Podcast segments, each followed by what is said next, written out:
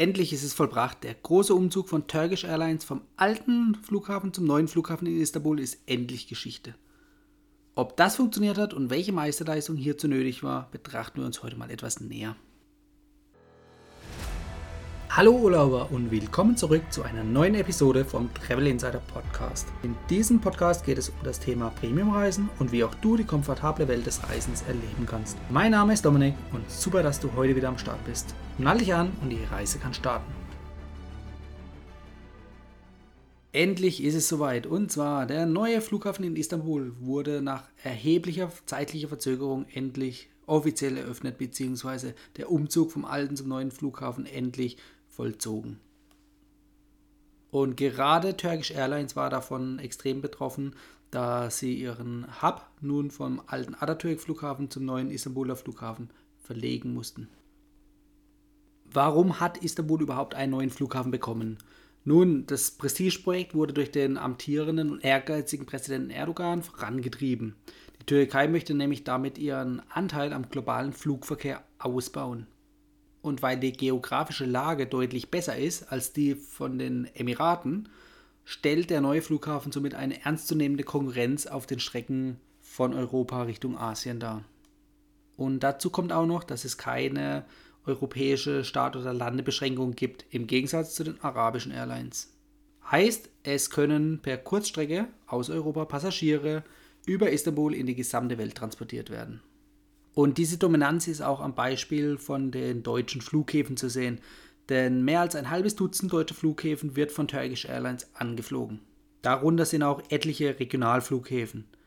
Im Gegensatz dazu werden nur die großen deutschen Flughäfen von den Fluggesellschaften wie Qatar, Emirates oder Etihad angeflogen. Der neue Flughafen wurde sogar nach einer Bauzeit von nur 42 Monaten, also knapp vier Jahren, abgeschlossen. Und eigentlich war letztes Jahr im Oktober 2018 die geplante Eröffnungsfeier.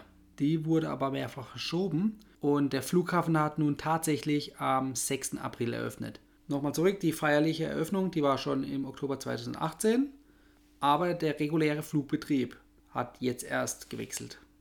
Hintergrund war wohl, dass ein reibungsloser Flugablauf noch nicht gewährleistet werden konnte letztes Jahr und deshalb hat sich wahrscheinlich Turkish Airlines dazu entschieden, noch etwas zu warten. Auch der Umzug vom alten zum neuen Flughafen ist eine wahre logistische Meisterleistung.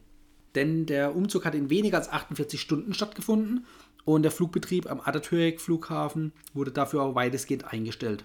Es kamen sogar über 700 LKWs zum Einsatz, denn es musste ja hier eine Distanz von ca. 35 Kilometern überbrückt werden, also zwischen den beiden Flughäfen. Und es mussten zum einen Flugzeuge ähm, transportiert werden.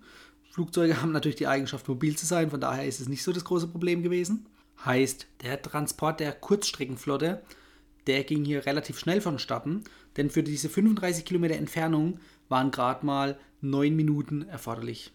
Und bei den Langstreckenmaschinen, da hat man sich die Eigenschaft zunutze gemacht, dass man den normalen Umlauf weitergeflogen ist. Heißt, die Langstreckenmaschinen sind noch ganz regulär vom Atatürk Flughafen abgeflogen und sind auf dem Rückweg direkt schon am neuen Istanbuler Flughafen gelandet. Somit hat man sich hier einen direkten Transport erspart, sondern ist einfach den indirekten Weg gegangen. Aber es musste natürlich auch Material befördert werden. Und hier standen 700 LKWs bereit, um diese Distanz von 35 Kilometern zu überbrücken. Denn das Ziel war, den Flugbetrieb tatsächlich nur für maximal 48 Stunden ruhen zu lassen und das hat man auch geschafft. Vorbild für diesen Umzug war übrigens der Umzug zum neuen Flughafen in München im Jahre 1992. Momentan gibt es nur zwei Landebahnen, aber bis zur letzten Ausbaustufe in zehn Jahren sollen es dann sechs Stück sein. Dahinter steckt das ambitionierte Ziel, zum größten Flughafen der Welt aufsteigen zu wollen. In der jetzigen Ausbaustufe wird dazu mit 90 Millionen Passagieren pro Jahr geplant und in 10 Jahren sollen es dann bis zu 200 Millionen Passagieren sein. Die Kosten für die aktuelle Ausbaustufe belaufen sich auf 10 Milliarden Euro. In der letzten Ausbaustufe dann in 10 Jahren sollen es bis zu 30 Milliarden Euro sein. Aber um nochmal kurz auf die Bauzeit zurückzukommen, das Ganze hat hier vier Jahre gedauert. Wenn wir uns überlegen, in Berlin dauert das Ganze schon seit 2006 und soll im Jahr 2020 endlich abgeschlossen sein. Das heißt, nach 14-jähriger Bauzeit. Da können sich einige Personen aus Berlin mal ein bisschen was dabei abschauen. Kommen wir nun zum Tagesgeschäft des neuen Flughafens. Wie kommt man vom Flughafen in die Stadt? Momentan ist das nur mit Shuttlebussen oder Taxen möglich. Die U-Bahn-Anbindung soll erst nächstes Jahr verfügbar sein.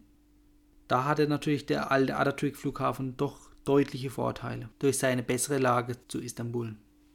Beim alten Atatürk-Flughafen hat man häufig auch das Problem von den langen Laufwegen innerhalb vom Terminal gehabt, gerade bei Umsteigeverbindungen. Und wenn gleichzeitig noch große Menschenmengen unterwegs sind, konnte das schnell mal anstrengend werden. Auch innerhalb vom neuen Flughafen gibt es durch die riesigen Dimensionen natürlich lange Laufwege. Aber hier kommt man dem Ganzen mit Laufbändern zuvor. Das bedeutet, wenn sich die Bewegungszeiten zwischen den Gates verkürzt, hast du automatisch mehr Zeit für die Lounge. Und wenn wir uns zurückerinnern, die alte Turkish Airlines Business Lounge am Atatürk Flughafen, die war ja schon gigantisch und galt als die beste Business Class Lounge Europas. Und diese Dimensionen wurden jetzt mit dem neuen Flughafen nochmal getoppt, denn die neue Lounge von Turkish Airlines, die soll nochmal wesentlich größer sein als die alte. Und den Zugang zur Lounge, den gibt es auch weiterhin über ein Business Class Ticket oder natürlich auch mit dem Starlines Gold Status. Dann jedoch in Verbindung mit einem mindestens Economy Ticket innerhalb der Starlines. Und wie vorhin schon erwähnt, möchte Istanbul mit diesem neuen Flughafen das Tor zur Welt werden und möchte zum Top-Flughafen weltweit aufsteigen. Derzeit hat Atlanta den größten Flughafen der Welt mit einem jährlichen Passagieraufkommen von ca. 100 Millionen Passagieren. Bisher hatte der alte Flughafen Atatürk ein Passagieraufkommen von ca. 70 Millionen Passagieren jährlich. Das ist in etwa gleich so viel wie der Flughafen Frankfurt. In der aktuellen Ausbaustufe kann der neue Flughafen von Istanbul ca. 90 bis 100 Millionen Passagiere bewältigen. Und in den nächsten 10 Jahren hat man die Ambitionen, das Ganze auf 200 Millionen Passagiere zu steigern und damit ganz klar die Nummer 1 zu werden. Dafür soll dann noch ein weiteres Terminal gebaut werden und die Anzahl der Landebahnen soll sich auf 6 Stück erhöhen. Als kleine Randnotiz, man hört zwar jetzt immer nur vom Istanbuler Flughafen, aber auch in Peking wird im Herbst 2019 ein neuer Flughafen an den Start gehen. Hier wird allerdings mit einem Passagieraufkommen von 45 Millionen pro Jahr gerechnet. Mittel- und langfristig soll das Passagieraufkommen in Peking allerdings dann auch auf 100 Millionen Passagiere pro Jahr gesteigert werden. Das war es dann auch schon wieder mit den Neuigkeiten rund um den neuen Flughafen in Istanbul. Ich selbst bin gespannt, den neuen Flughafen mal bald live erleben zu können und natürlich auch dann die Turkish Airlines Business Lounge besuchen zu dürfen. Das war die heutige Folge beim Travel Insider Podcast. Vielen Dank, dass du heute wieder zugehört hast. Gib mir doch mal Rückmeldung, wie du die heutige Folge fandest. Hat dir diese Folge gefallen, dann abonniere den Podcast und erfahre mehr zum Thema bezahlbare Premiumreisen. Und hinterlasse mir eine 5-Sterne-Bewertung bei iTunes. Ich wünsche dir eine schöne Zeit auf deiner nächsten Reise und immer daran denken, auf dem Blog www.travel-insider.de vorbeizuschauen, damit du auch die neuesten Reisedeals erfährst. Bis zum nächsten Mal, wenn es wieder heißt Boarding Completed.